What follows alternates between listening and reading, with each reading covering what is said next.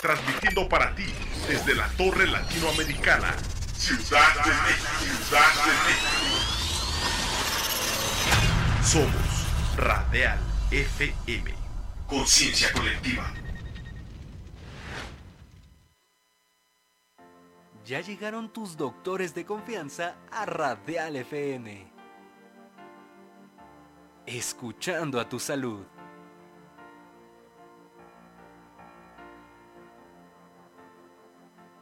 Soy Adriana Segoviano, eh, soy médico cirujano y partero, después hice la especialidad de dermatología y combino la práctica médica dermatológica con eh, la materia en la Escuela Superior de Medicina, imparto neuroanatomía. Soy la doctora Marta Teresa Méndez Valencia, soy médico general y tengo la especialidad en Derecho Sanitario. Mi nombre es Gerardo Navarro Toledo, eh, mi especialidad básicamente es la cirugía general y posteriormente yo hice la subespecialidad en trasplante renal o trasplante de órganos sólidos. Yo soy la doctora Elizabeth Hernández Carvajal, yo soy médico cirujano y partero del Instituto Politécnico Nacional y tengo la maestría en epidemiología clínica. Soy la doctora Esther Telles Girón Lizárraga, soy médico general con especialidad en ginecología y obstetricia toda mi vida me ha gustado ayudar a la gente, tratar de darle un beneficio, una salud, eh, un entorno de felicidad al bienestar de todos, mm, sin importar la edad. No nada más es decir, esto tienes y esto te tomas, sino que, ok, ¿qué repercute en tu familia, en tu estilo de vida? Bueno, la, la salud, cuando uno la tiene, es una maravilla. La medicina va cambiando minuto a minuto. Recuerden que la salud es muy importante y a veces un pequeño detalle que puedan escuchar en una sesión les puede cambiar la vida. Considero que hay que mantenernos física, eh, emocionalmente y como hemos visto también, eh, pues tratar de tener eh, nuestro cuerpo en buen mantenimiento, ¿no? No se lo pierdan. Escuchando a tu salud todos los viernes a las 7 pm por Radial FM. Conciencia colectiva.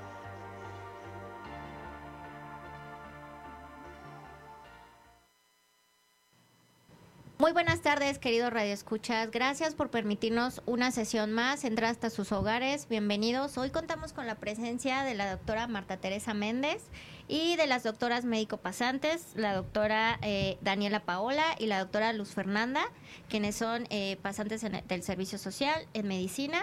Bienvenidas. Y bueno, pues el día de hoy vamos a tratar un tema súper importante, ¿verdad?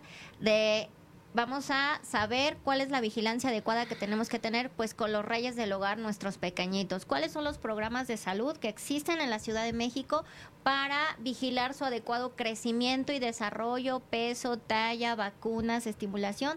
Pues el día de hoy aquí las doctoras nos van a decir cuáles son esos programas que existen. Bienvenidas. Muchas gracias. Gracias, gracias Eli. Pues creo que es uno de los temas no menos importantes y creo que de los menos visitados por parte de las mamás. Porque cuando los niños están sanos es cuando menos los llevamos al médico. Creemos que es no es necesario, puesto que están sanos y los estamos viendo crecer, comer, defecar, dormir a gusto y entonces no los llevamos al médico. Y es una práctica que definitivamente debemos de tener la tarea todas las madres, todas las madres de la ciudad, del Distrito Federal y del mundo deberían de estar llevando a los niños al control del niño sano. En los servicios de salud pública tenemos este programa, que es un programa para mí uno de los más hermosos porque nos permite poder ver cómo se va desarrollando el niño a través a través de su primer año, cuando menos del primer año de vida, que es el uno de los más importantes y que bueno, los estamos los estamos llevando a la adaptación de, del medio ambiente, ¿verdad? Entonces, eh, todo el niño debería de estarse llevando a, a, todos los infantes, y no solamente al infante, ni al menor de 5 años, sino también hasta la edad de 17 años, 11 meses, 29 días. ¿Por qué? Porque el control debe de ser a través de toda esta trayectoria y no nada más exclusivamente a la edad de decir es de un año, eh, nada más a él le toca que lo pesen y que lo midan. No, precisamente por no llevar todo este tipo de controles, se nos descontrola toda la vida, incluso en la etapa escolar, preescolar, en la adolescencia, dejamos de transmitirle la información a nuestros jóvenes como debe de ser, cómo se deben de cuidar y cómo deben de, llevar adelante su vida ya en su adolescencia juvenil. Entonces, eh, esta parte es muy importante para que nosotros podamos llevar los controles con los niños. ¿Por qué, si, ¿Por qué esta parte es tan importante y se menciona? Bueno, en México en el, en el 2006 se dice que aproximadamente el 31% puede llegar a tener una mortalidad en el, al tercer día de no tener un control o de no poder estar vigilado, podemos tener una mortalidad del 58% y en el séptimo día hasta del 70%. Entonces la mortalidad es, un, es elevada y es importante conforme se nos va presentando a la edad. Ahora, ¿Qué es lo que le revisan a nuestros niños? A veces nosotros nos pensamos que ir y ver al médico nada más es que agarren a nuestro niño, que lo pesen, que lo midan y que nos digan cuánto pesó y cuánto midió y que nos digan si dentro de las gráficas quedan bien. No, el control del niño sano va más allá de esa situación. Al niño se le tienen que revisar al menos unos ocho o siete pasos en la, en, en la visita médica Desafortunadamente, como las mamás, muchas de las mamás nos quitan esos privilegios de poder llevarles ese control, pues a veces cuando nos llegan a la consulta por la faringoamigdalitis, por una diarrea o por un catarrito, es cuando nosotros aprovechamos y entonces por lo menos al momento de que llegan, el primer paso serían verificar este niño qué es lo que tiene, de qué está enfermo, cuál es el motivo, cuáles son sus factores de riesgo, pero de ahí nos agarramos para poder de alguna manera eh, enlazar y poder cuestionarle a esa madre todo lo que pudiera traer atrás este niño. ¿Por qué? Porque nos, a nosotros nos interesa hasta cómo nació, si fue cesárea, si no fue cesárea, si fue obtenido por un parto, si lloró, si respiró, si este niño tuvo alguna situación para que estuviera que permanecer en el hospital, si fue un prematuro, o no lo fue, porque todos estos datos son de vital importancia para que nosotros podamos en algún momento eh, poder eh, establecer una historia clínica bien formada de este niño y entonces podamos empezar a llevar la vigilancia no solamente en el aspecto de su peso y de su talla. Se tiene que medir su cabecita, se tiene que medir su tórax, se tiene que medir su abdomen y nosotros tenemos que evaluar a sí la nutrición. Tenemos etapas de la nutrición para nuestros niños. No es únicamente, tenemos la etapa en la que nuestro bebé eh, puede ser únicamente alimentado por el seno materno, o bien si tiene alguna dificultad o la tuvo por la que tuviera, por la que pudiese haber tenido que ser atendido, a lo mejor no puede tomar la leche de la madre o la madre tuvo alguna complicación y entonces requiere una leche maternizada y se pueden llegar a presentar una serie de complicaciones en el sentido de que muchas de las mamás precisamente por no acudir con el médico para verificar o ver cómo tienen que administrarle la leche maternizada, se la dan por la recomendación de la tía, de la amiga, de la prima, de la abuelita y todo mundo y hasta le meten el atole, el té que a veces no lo requiere el bebé y sobre todo el número de tomas y en el momento en el que se da la alimentación al niño. Esta parte de la alimentación, de la vigilancia y de la nutrición, ¿en qué momento lo vamos a iniciar en la alimentación? ¿Con qué tipo de alimentos? ¿Con verduras? ¿Con frutas? ¿Cómo lo vamos a hacer?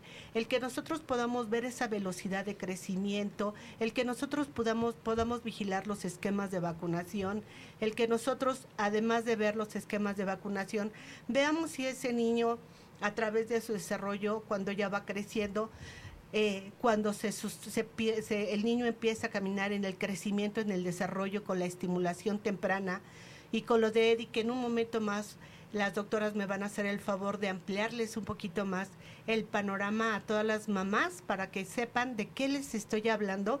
Y eh, bueno, además nosotros los médicos valoramos riesgos que pudiera haber en cuanto cuando se les hace su tamizaje del tamiz neonatal y qué es lo que estamos viendo, cuál es el cuidado que debe de tener un cordón umbilical, de qué manera es como nosotros vamos a poder además ver eh, la prevención de accidentes o valorar la presencia de cáncer en los niños. El sector salud realiza tamizajes de manera progresiva en los niños y el tamizaje de la leucemia prácticamente se viene realizando entre la mitad y casi hacia el año de edad del niño, que nos pudieran permitir algunos componentes o algunos, algunos eh, signos que nos pudieran permitir eh, pensar y descartar la presencia de leucemia en los niños. Entonces, y también es importante para nosotros poder evaluar en el momento en el que llega en esta consulta, que es también la evaluación de la madre. Porque obviamente si una madre no está bien alimentada, ¿qué calidad de leche le va a dar a ese bebé? Entonces es, es importantísimo para nosotros también ver en qué condiciones está terminando su embarazo, terminó su embarazo, si quedó anémica la mamá o no quedó anémica, porque bueno, cuando se embaraza la mamá, el médico le dice, tienes que comer dos veces, dos platos, porque ahora eres tú y tu bebé. No nada más va a ser tu bebé. Entonces, pero hay muchas mamás que a veces no comen. O hay muchas madres adolescentes que se embarazan y ni siquiera acuden a una consulta prenatal y ni siquiera saben si tienen que haber haber comido eso y ya cuando llegan, cuando tienen a su bebé, llegan todas flaquitas, delgadas, anémicas, ni siquiera les hicieron una biometría hemática en cuanto tuvieron a su bebé, no sabemos el estado anémico en el que se encuentra y continúan lactando a sus bebés. Les empiezan a dar el seno materno, pero ¿con qué calidad de leche?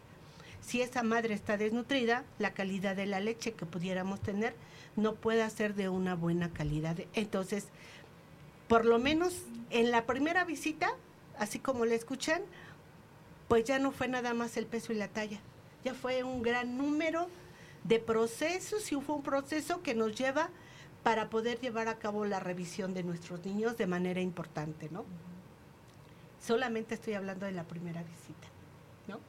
Si pudiéramos, vamos a tocar ahora la situación en cuántas consultas vamos a tener al año, yo les puedo decir que por lo menos en el primer mes, cuando el niño nace, tiene que ser a los siete días o en los primeros cinco días de nacimiento y a los 28 días en el primer mes. Y después, hasta cumplir el año, es cada mes tendrán que llevar al niño.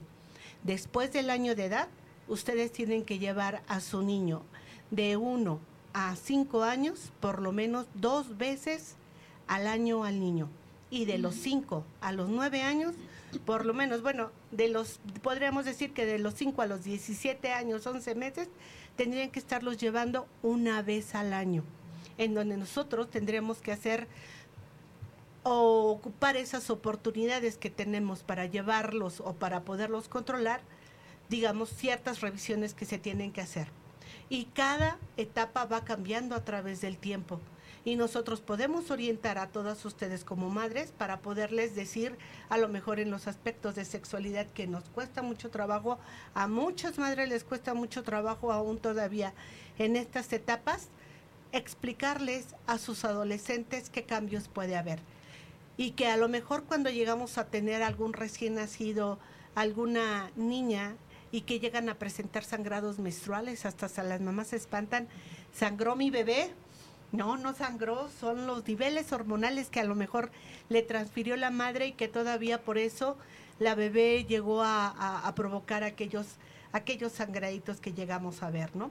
Entonces, eh, como podemos ver esta parte de la, de la frecuencia de las visitas que vamos a estar teniendo, es un programa bastante extenso y muy bueno.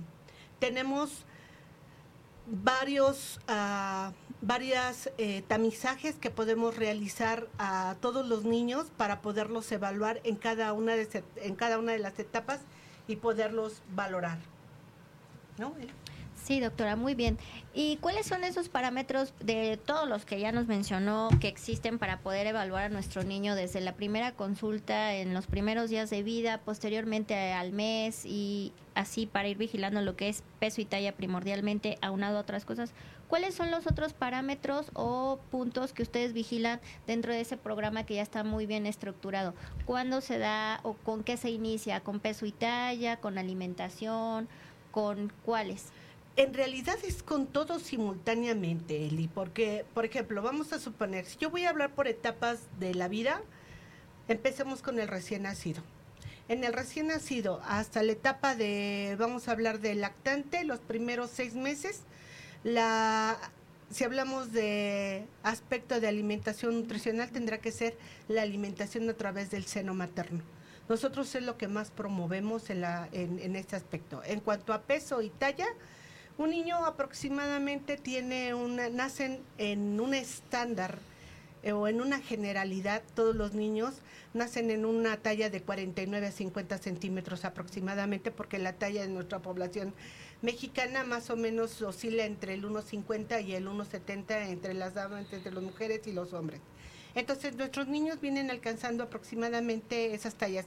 Cuando tenemos niños más larguitos, más allá de los 52 centímetros, son papás con características de ser un poquitito más altos. Esto tiene mucho que ver, claro que sí. Y, nos, y entonces utilizamos las, las, uh, las gráficas de tello, talla y peso de la OPS. La OPS ya tiene estandarizadas las tablas para crecimiento. ¿Nos pones la imagen, por favor, en producción? La, para la, nuestras... Las tallas, las gráficas de peso, tenemos las gráficas de talla para la edad, tenemos las gráficas de edad para la talla.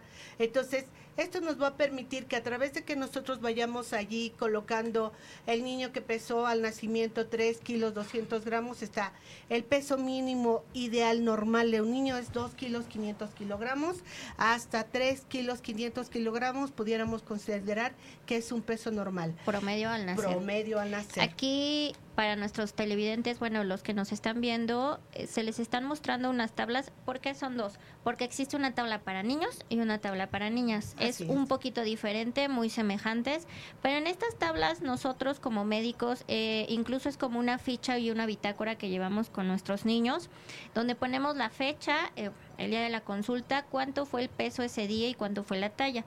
Esos, esos parámetros se cruzan aquí en nuestras tablas. Abajo tenemos la edad, arriba tenemos lo que es el peso eh, o lo que sería la talla para la edad. Si nuestro niño en ese momento de la medición, al cruzar ambas, ambas mediciones, pues, ¿verdad? Valga la redundancia, entra en el color verde, así como el semáforo, sí. es o quiere decir que nuestro niño está en el peso promedio o en la talla promedio para su edad. Hablando de promedios, pues el promedio no estamos obligados a que todos los niños de la misma edad tienen que estar en ese peso o en esa talla, ¿no? Entonces, eh, a veces, pues, es que lo veo flaquito, lo veo gordito, pero pues lo vemos, pero si lo pesamos, el niño está en su peso, aunque se claro. vea flaquito. Es que está muy gordito y lo pesamos y está en su peso, ¿no? Uh -huh, claro. Porque a percepción visual, pues obviamente tenemos pues características. O luego las mamis, es que mi niño es el más alto del salón, o ay, es que mi niño es el más chaparrito del salón, ay, es que su compañerito o sus compañeritos están más flaquitos o están más gorditos, ¿no? Entonces, para que nuestras mamis, eh, siempre que, que bueno, vamos a la vigilancia, les regalamos esta tabla tabla. Si el parámetro que medimos en ese momento entrara como el semáforo en amarillo, precaución. Claro. Ese peso, esa talla que estamos nosotros midiendo en ese momento no va acorde al promedio para su edad. O se está saliendo para abajo en la desnutrición o se está yendo para arriba ya con el riesgo de tener un sobrepeso o una obesidad. Y si el parámetro que estamos midiendo agarra la línea roja, pues definitivamente ese niño está fuera de los parámetros, ya sea por desnutrición o sea por obesidad. Entonces, uh -huh. es muy importante estas tablas porque no es como en los adultos, ¿no? A veces me llegan los niños eh, chiquitos y el papá es que mide un metro, tiene que pesar 10 kilos o es que mide 1,30 y tiene que pesar 30 kilos porque queremos estandarizarlos como estandarizaríamos a un adulto. Y no, la verdad es que por eso existen estas tablas. En los adultos no usamos tablas así, ¿por qué? Porque somos completamente diferentes, ¿no? Entonces es muy importante que se familiaricen ustedes en casa cuando hay un pequeño, es más, hasta pegadas en el refri, en el cuarto del niño, para que cada mes ahí estemos muy al pendiente de lo que nos comentaba, ¿verdad? Que es tan solo el peso y la talla. Si estamos en un color amarillo rojo, pues quedará decir que esto puede ir aunado a otros problemas que pudieron haber sido desde el nacimiento, que ya ahorita adelante, ¿verdad? Hablaremos del tamiz, de la ictericia y de la estimulación que van a necesitar nuestros niños. Claro.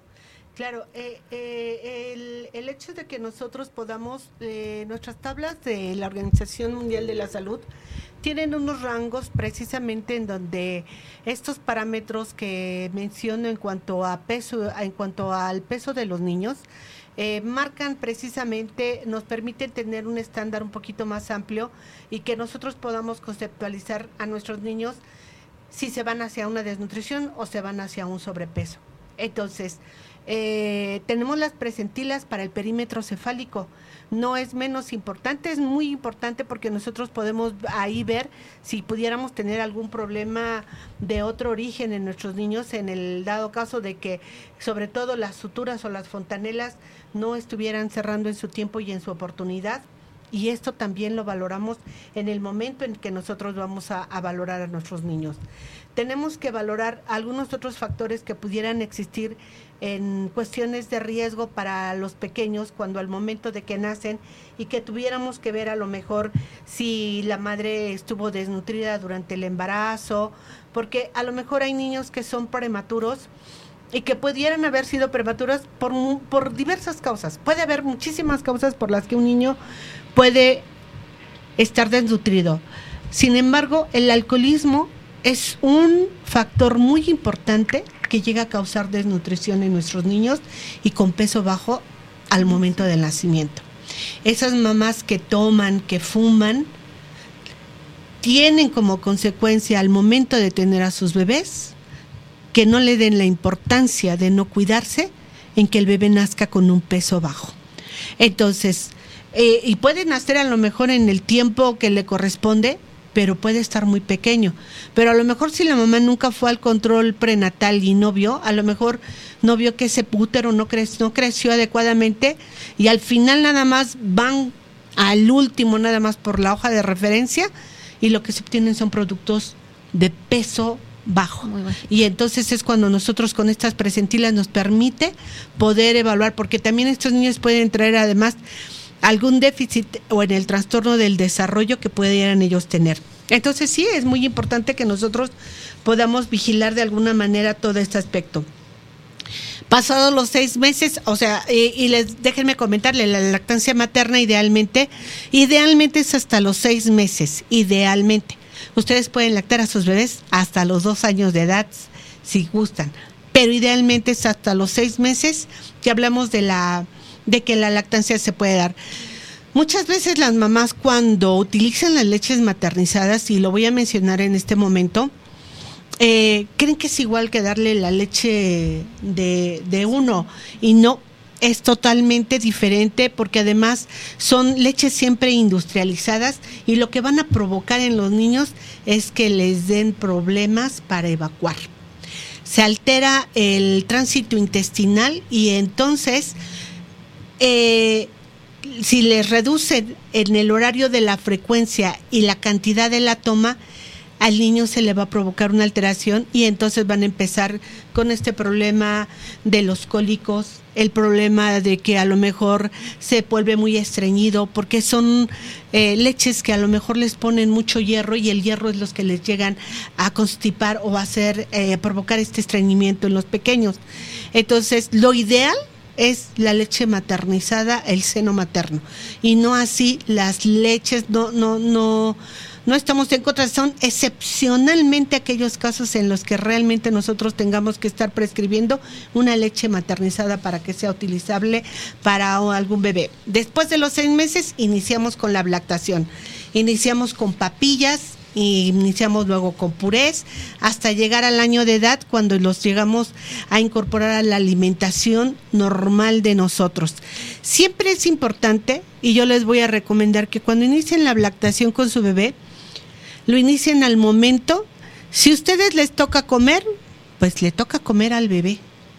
Si a ustedes les toca desayunar, le toca desayunar al bebé. Tenemos a veces mucho la costumbre de que, ah, primero le voy a dar de desayunar al bebé.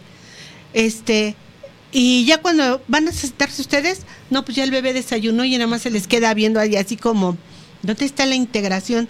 Esta parte de la integración social que nosotros les vamos enseñando a nuestros niños tiene que ser desde que nacen. Entonces nosotros tenemos que enseñarles eso a nuestros niños. Y entonces, si yo voy a desayunar, aunque con dos manos, como aquí, le doy al bebé. O a veces la técnica de que el bebé agarre con sus manitas, esta parte también es importante porque el niño también va familiarizándose y va midiendo y va comiendo. Y créanme que lo aprenden muy rápido. El niño tiene una capacidad y una velocidad de aprender increíble. Los niños, híjoles, los niños deben de ser educados sexualmente desde que nacen hasta que son grandes. Al niño no hay que enseñarle la educación sexual hasta que es adolescente. Desde que nace se le enseña. Si, si no se lleva a cabo eso, es cuando empiezan a tener problemas porque entonces empiezan al año, a los dos años, cuando empieza a caminar el niño que ya iba a ir al baño, por ahí muchas mamás, es que su pajarito, ¿cuál pajarito? Entonces está enfermo, este, ¿dónde está el animal? Muéstrenmelo, por favor. No, no, no. Todo debemos de llamarle por su nombre y como es, porque cuando no lo hacemos de esa manera, lo único crea, lo que estamos haciendo es crear vergüenza de nuestro cuerpo de nosotros mismos. Entonces, lo que tenemos y lo que tienen los varones se llama pene, lo que tienen las niñas se llama vagina. Entonces, no debemos de tenerle miedo a esas dos palabras. Y si nosotros les enseñamos, ellos con la naturalidad del mundo van a poderlo ver si ellos las ven, las ven a las mamás, pues sí, pues, o señoras, ustedes las amamantaron dos años, a lo mejor un año, las conocen, ustedes les cambiaron el pañal, les limpiaron allí cuando defecan, entonces, ¿por qué la vergüenza de mostrar el cuerpo? La educación sexual debe de ser desde muy temprana edad. Entonces, vigilamos el peso, vigilamos la talla, y entonces es, es por eso le digo a Eli, todo tiene que ser simultáneo.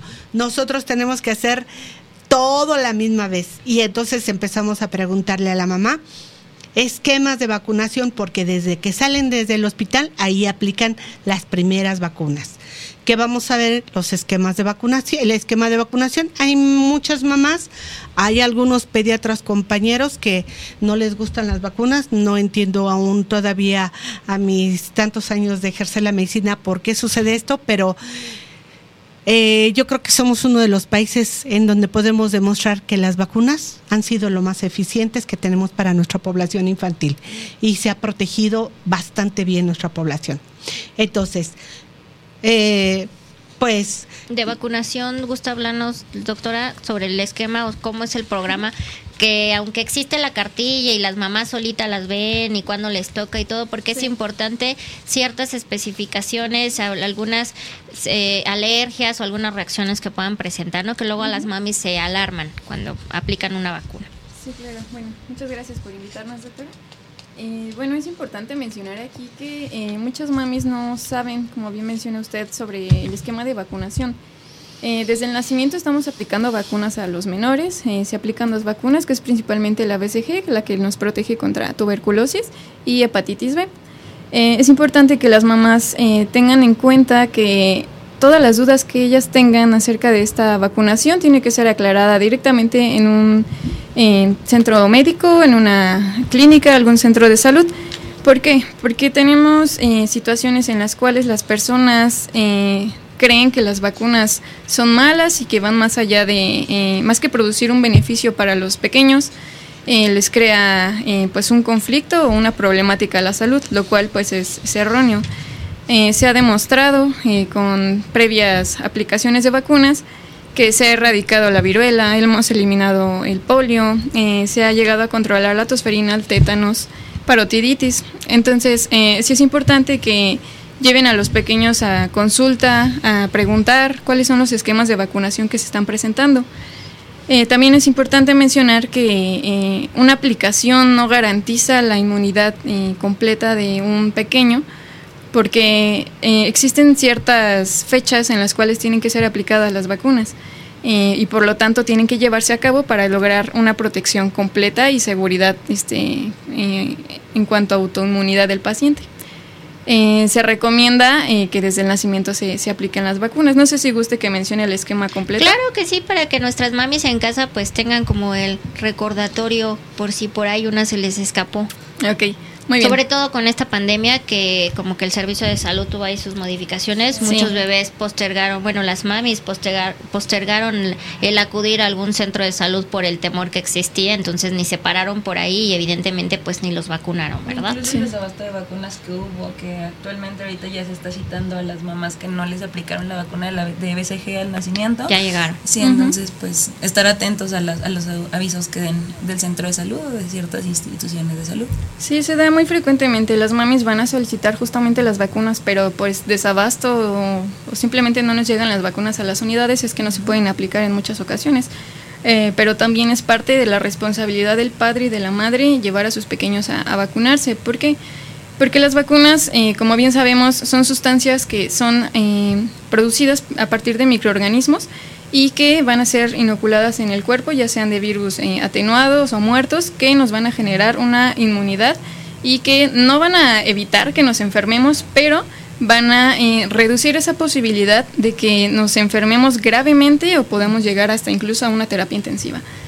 Bueno, entonces les menciono el esquema de vacunación. Eh, al nacimiento son dos vacunas, la BCG y hepatitis B. Eh, las vacunas tienen ciertos refuerzos. La siguiente vacuna va a ser hasta los cuatro meses, dos meses, perdón, cuatro, luego seis meses. Eh, a los dos meses vamos a aplicar lo que es la pentavalente eh, celular, que es difteria, eh, tosferina y tétanos, y también se aplica la Haemophilus influenzae tipo A, y también el, refuerzo que corresponde a hepatitis B. Em, junto con estas vacunas también aplicamos lo que es rotavirus y neumococo en primera dosis. posteriormente, a los cuatro meses, únicamente se aplica la pentavalente celular, rotavirus y el siguiente refuerzo de neumococo. A los seis meses, nuevamente un refuerzo de pentavalente celular vamos a aplicar en nuestra tercera dosis de hepatitis B y rotavirus y en este caso ya está indicada la primera vacuna que sería para la influenza a los seis meses. Eh, posteriormente el refuerzo al mes de la influenza es a los siete meses eh, y al cumplir el año de edad eh, aplicamos la triple viral que es sarampión, rubiola, parotiditis y la última dosis, la tercera dosis que es de neumococo. Eh, ya posteriormente, a los 18 meses o al año y medio, aplicamos lo que corresponde a eh, la cuarta dosis de pentavalente celular y posteriormente, dos, tres y cuatro años, aplicamos una dosis de influenza. Eh, también a los cuatro años aplicamos un refuerzo de lo que es la DPT y bueno, cada año estar aplicando la vacuna de influenza. Y bueno, ahorita ya no se está aplicando como tal la, la, la vacuna contra el polio, ya que pues esta fue eliminada pero eh, continuamos con el esquema. Eh, hasta los 6 años de edad se pone el refuerzo de sarampión, rubiola, parotiditis. Y finalmente, eh, a partir de desde los 9 años, incluso hasta los 12 años, estamos aplicando lo que es la vacuna para virus de papiloma humano en mujeres, en niñas que no han iniciado vida sexual. en este caso, bueno, tenemos una amplia variedad de temas para poder comentar en situaciones especiales cuando hay presencia de alergias, cuando el, pequeño es prematuro, es decir, que nació antes de las semanas en las que se, se considera un periodo normal o a término, es decir, menor a 34 semanas de gestación. Y eh, en estos casos eh, está indicado también aplicar a la edad que corresponde eh, las vacunas a la misma dosis, salvo en el caso de hepatitis B. En este caso se tiene que hacer una medición del peso para poder adecuar la dosis. en el caso de las embarazadas también estar pendiente porque también tienen que vacunarse. Eh, antes del embarazo, durante el embarazo y después del embarazo pueden aplicarse la vacuna y no hay ningún riesgo, no se ha comprobado alguna este, afección al embrión con la aplicación de alguna vacuna. Al contrario, todo lo que mamá se aplica, come o deja de hacer va a afectar al bebé. Entonces, esa inmunidad que va a adquirir la madre la va a adquirir el pequeño. Y eh, bueno, en este caso a mamá eh, corresponde también aplicar ciertas vacunas, influencia, tosferina, tétanos sin ningún inconveniente, ya que las vacunas que son inactivadas no producen ningún efecto al, al bebé. Y bueno, a amplio, amplia, amplios rasgos, este es el esquema de vacunación. Doctora, y dentro de los esquemas que existen de manera particular, que luego las mami nos preguntan con respecto a la vacuna de la varicela, la vacuna del herpes zóster y la vacuna de hepatitis A, ¿no? que tuvo como un boom anteriormente por ese eh, brote que existió ahí de hepatitis entre los infantes, ¿no? Entonces también existen vacunas, pero que solamente se pueden adquirir por el medio particular, que no forman parte ahorita todavía del, eh, del esquema gratuito que maneja el programa de salud de nuestro país. Y con respecto al uso de medicamentos, porque luego muchas mamis que si tuvieron fiebre, que presentan dolor a lo mejor en la región donde se... ¿Cuáles son los medicamentos que sí pueden utilizar eh, dentro de los primeros cinco días a que se aplicaron una vacuna? Ok, bueno, ahí tenemos que tener en cuenta que existe algo que se llama contraindicación a las vacunas y prevención a las vacunas. Una contraindicación nos indica que la vacuna no puede ser aplicada definitivamente y una prevención a la vacuna, eh, nos, una precaución, perdón, nos dice que eh, se tiene que valorar el riesgo contra el beneficio dependiendo en qué situación se encuentre el caso del paciente. Eh, en este caso, bueno, tenemos eh, diferentes reacciones adversas que son las más comunes, dolor en el sitio de aplicación, eritema, es decir, enrojecimiento, em, principalmente de dolor. Eh, en este caso, pues está indicado, si es que no hay alergia al medicamento, podemos tomar paracetamol. no es necesario tomar antibióticos, no es necesario tomar ningún otro medicamento, ya que solamente se espera una reacción, pues ahora sí que esperada de la vacuna eh, también este pues podría considerarse un problema porque eh, esta comunidad que está en contra de las vacunas hace énfasis o alega acerca de estas reacciones precisamente que hacen eh, como ver a las vacunas como algo malo. Pero realmente pues está comprobado y demostrado científicamente que son las complicaciones no son debidas a las vacunas, sino probablemente a una enfermedad de base del paciente. Muy bien, doctora, muchísimas gracias. Porque pues sí, varias mamis eh, como reacción presentan escurrimiento nasal, temperatura o, febrícula y pues quieren darle un antiviral muy conocido y muy popular por ahí, ¿verdad? Entre los niños. Y definitivamente no, antibióticos no, antivirales no, ¿por qué? Pues porque de alguna manera interfieren, ¿verdad? Con la respuesta inmune justamente el biológico que se está aplicando. A mí, a mí me gustaría nada más agregar aquí que es bien importante que tengan el conocimiento que cuando se aplica un biológico, sí tenemos efectos, eventos o situaciones que pueden presentarse de manera inmediata. Cuando yo hablo de un efecto adverso provocado es porque se va a duplicar a lo que yo espero. Por ejemplo, triple viral. Cuando yo aplico la triple viral, que es una vacuna que se aplica al año de edad, yo puedo, de, yo le digo a la mamá, una vez que te aplico el, biológico, a los siete días puede presentarse un rash. Se puede presentar como si fuera precisamente una rubiola, ¿no? Puede haber fiebre, puede haber el rash. Tienes que hacerte algo, nada. No le vas a dar nada. Te estoy diciendo que se va a presentar. Esto quiere decir que no le vas a hacer nada al niño. Yo te aplico la vacuna, y oiga, pero le duele la piernita, le pongo fomento. No le vas a poner nada, ni fomentos, ni le vas a dar el paracetamol. Déjalo. Lo más que puedes hacer es meterlo a bañar en agua tibia. Solo que al día siguiente la fiebre aumente, le darás. Pero si no, primero lo metes a bañar. Si con el baño se controla la fiebre, es suficiente. ¿Por qué? Porque el cuerpo del niño empieza a responder. Esta, esta respuesta nos está hablando de que está formando la inmunidad, está empezando a trabajar. Si yo le empiezo a meter cosas, lo único que voy a hacer es bloquearlo y no le voy a permitir que su inmunidad se forme y forme los anticuerpos que yo espero. Lo más recomendable es que no le hagan más que su baño, no se aplican fomentos, no se toca, no se hace nada. Si realmente es muy necesario, le van a dar el paracetamol, pero si no, no. Entonces, ese, sí es una... Y lo digo por la experiencia de tantos años que tengo de ver la aplicación de todos los biológicos. Entonces, es muy importante que no apliquemos incluso ni analgésicos, ¿no? O sea, realmente que sean muy, muy, muy necesarios. Perfecto. Y con respecto a los programas para el desarrollo infantil temprano, doctora, cuáles son los que existen en la Ciudad de México? Bueno, Mm, bueno, en cuanto a los, a los servicios de salud, tenemos eh, la estimulación temprana, dentro del cual, previo a bueno, lo que se hace en el centro de salud, lo que hace es la evaluación previa del niño, que es mediante una prueba que se le conoce como EDI, lo que ya comentaba la doctora previamente, que es la evaluación del desarrollo infantil. Esta pues es una herramienta que utilizan, eh, es como para el tamizaje, eh, es una, una, herramienta valorada y diseñada únicamente aquí en México, el cual pues nos va a ayudar a poder determinar o analizar al niño su desarrollo, eh, su neurodesarrollo. Eh, así como también el desarrollo físico y social que tiene el niño. Esto lo vamos a evaluar a partir del mes de edad hasta los 5 años, 11 meses, 29 días. ¿ok?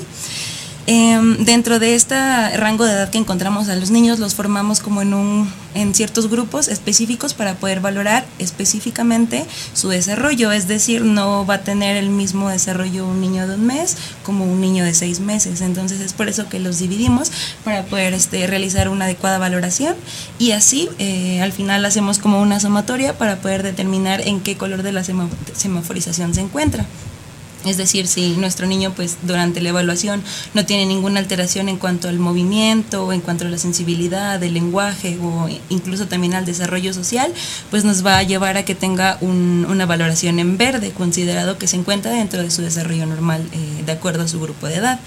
Eh, no así, a lo mejor si llegamos a encontrar, encontrar perdón, que se, se altera, en, no sé, en el movimiento, en la sensibilidad o en, cuanto a, eh, o en cuanto a la exploración neurológica, pues ya nos va a llevar a una, una valoración pues baja en calificación, los, lo cual nos lleva a una semaforización amarilla, lo cual nos quiere decir que pues eh, no es un rezago en su desarrollo, pero tiene eh, las características del grupo de edad anterior. O sea, todavía es como decía usted, como una, una alerta dentro del cual pues se tiene que fortalecer la estimulación para que este niño pueda alcanzar la, los hitos o lo esperado en cuanto a su edad y poder recuperar y encontrarse en un semáforo verde.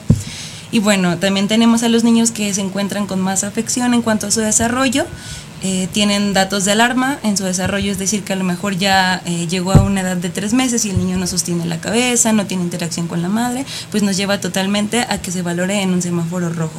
Entonces ya nos da un foco pues ya totalmente de alerta en el cual tenemos que valorar completamente este niño y considerar enviarlo a un segundo nivel para que sea valorado.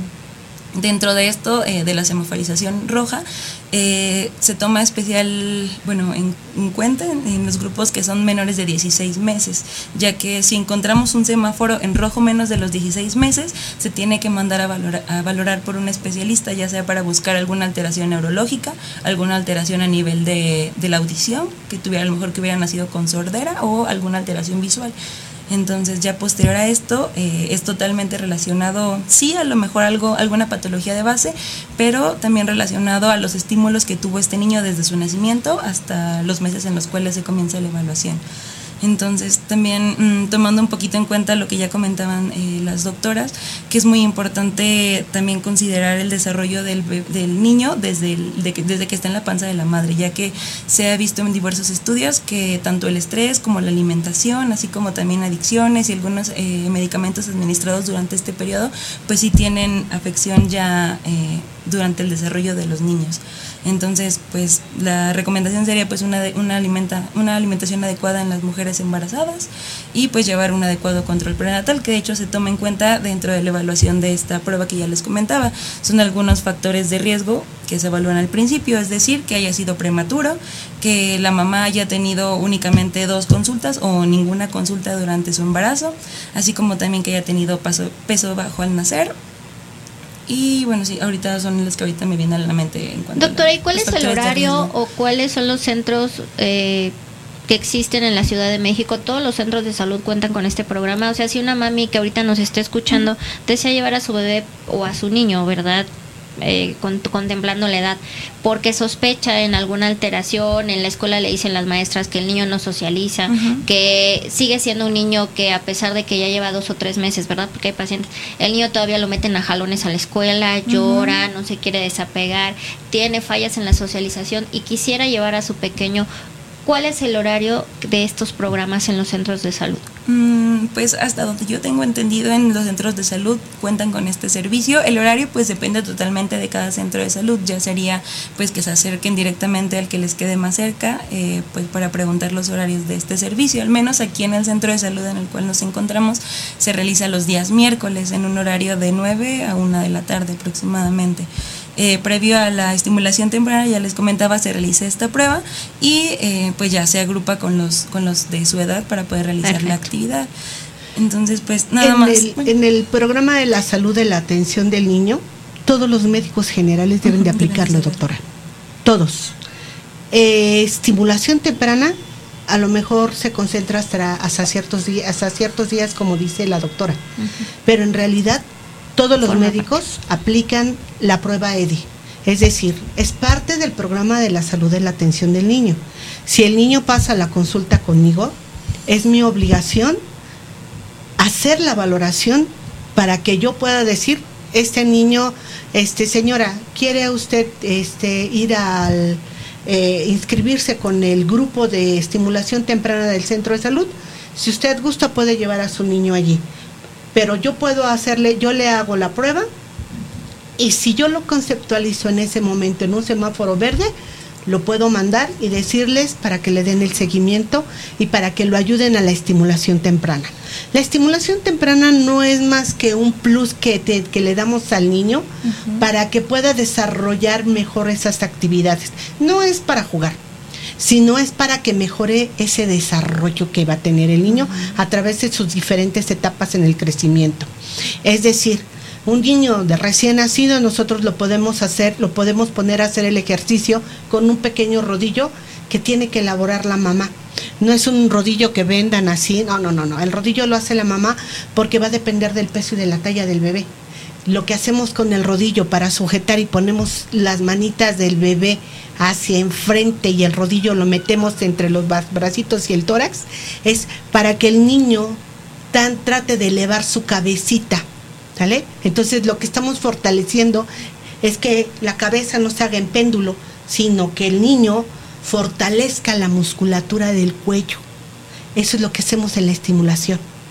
Entonces hacemos diversos ejercicios como son ejercicios de rodamiento para un lado, para otro lado, que les enseñamos a la mamá cómo realizarlo. Son tres o cuatro ejercicios que se realizan para, o cinco ejercicios que se realizan en la primera etapa.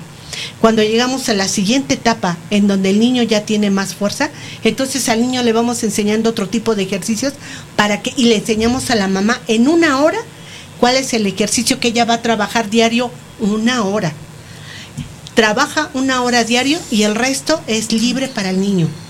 Pero la estimulación tiene que ser una hora al día.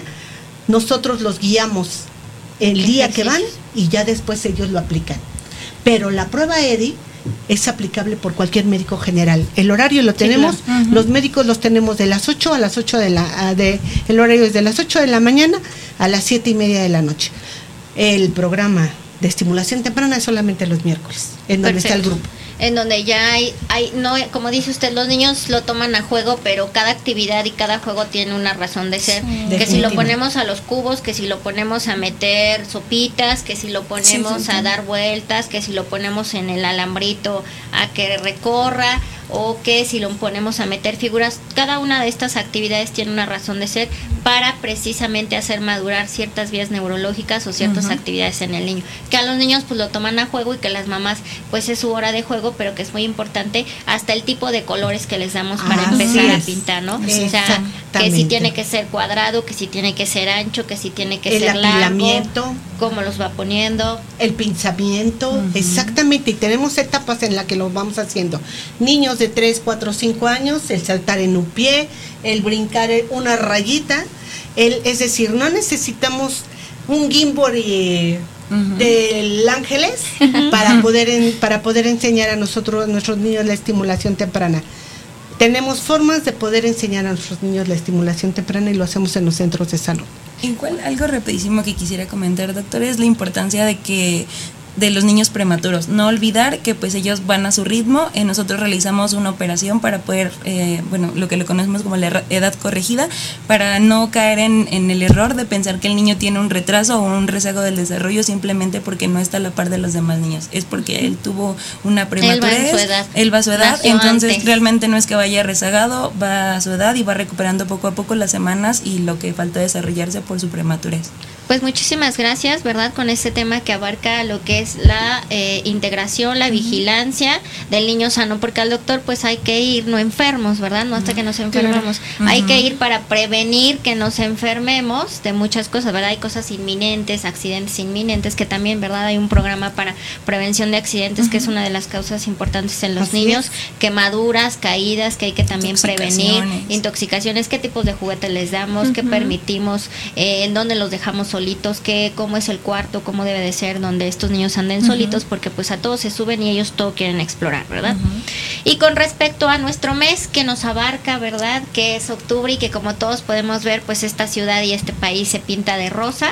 ¿Y cuál es el programa de prevención para el mes del cáncer de mama que existe en la Ciudad de México? Doctora, ¿quiere hacernos una invitación? Sí, claro que sí. Venustiano Carranza está súper pintado de rosísima y tenemos muchísimas muchísimas actividades en todos los centros de salud. Como ustedes saben, tenemos eh, la clínica de la mujer en el Romero Rubio, en donde se hacen las mastos, los ultrasonidos, y pues este mes se los dedicamos con mayor ahínco a nuestras mujeres.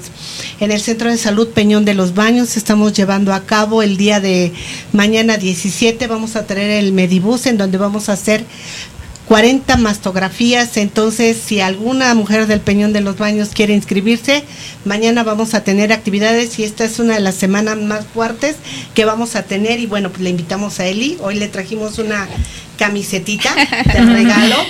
Para que también se pinte de rosa y nos haga propaganda todo el mes, aquí nos tenga. Estamos en el mes, desde la parte de atrás, ¿verdad? Apoyando y concientizando a todas las mujeres de nuestro país a que tócate. Por favor. Porque el cáncer se siente, se toca y no, pues a veces ya lo detectamos estamos pues muy avanzada, ¿verdad? Pues muchísimas gracias doctoras por haber estado el día de hoy. muchísimas gracias, a ustedes, queridos televidentes, radioescuchas, que nos permiten entrar hasta sus hogares. No se les olvide que el próximo viernes tienen una cita aquí en su consultorio de confianza, escuchando a tu salud. Saludos a todos, a todos nuestros pacientes y pues queda pendiente, ¿verdad? Que en casita vigilemos ese niño sano que por verlo sano, pues también necesita ir al doctor, no nada más porque esté enfermo. Un beso a todos los niños de nuestro país a nuestra fan número uno de este programa, Bárbara Sofía. Y nos vemos el próximo fin de semana. Lindo fin para todos ustedes. Gracias. Gracias. Buenas noches. Bye.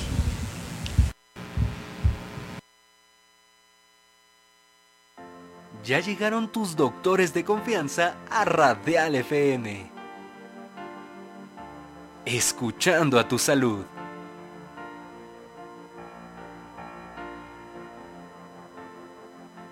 Soy Adriana Segoviano, eh, soy médico cirujano y partero, después hice la especialidad de dermatología y combino la práctica médica dermatológica con eh, la materia en la Escuela Superior de Medicina, imparto neuroanatomía. Soy la doctora Marta Teresa Méndez Valencia, soy médico general y tengo la especialidad en Derecho Sanitario. Mi nombre es Gerardo Navarro Toledo. Eh, mi especialidad básicamente es la cirugía general y posteriormente yo hice la subespecialidad en trasplante renal o trasplante de órganos sólidos. Yo soy la doctora Elizabeth Hernández Carvajal, yo soy médico cirujano y partero del Instituto Politécnico Nacional y tengo la maestría en epidemiología clínica. Soy la doctora Esther Telles Girón Lizárraga, soy médico general con especialidad en ginecología y obstetricia toda mi vida me ha gustado ayudar a la gente, tratar de darle un beneficio, una salud, eh, un entorno de felicidad al bienestar de todos, mm, sin importar la edad. No nada más es decir, esto tienes y esto te tomas, sino que, ok, ¿qué repercute en tu familia, en tu estilo de vida? Bueno, la, la salud, cuando uno la tiene, es una maravilla. La medicina va cambiando minuto a minuto. Recuerden que la salud es muy importante y a veces un pequeño detalle que puedan escuchar en una sesión les puede cambiar la vida considero que hay que mantenernos física, eh, emocionalmente y como hemos visto también, eh, pues tratar de tener eh, nuestro cuerpo en buen mantenimiento, ¿no? No se lo pierdan. Escuchando a tu salud. Todos los viernes a las 7 pm por Radial FM. Conciencia colectiva.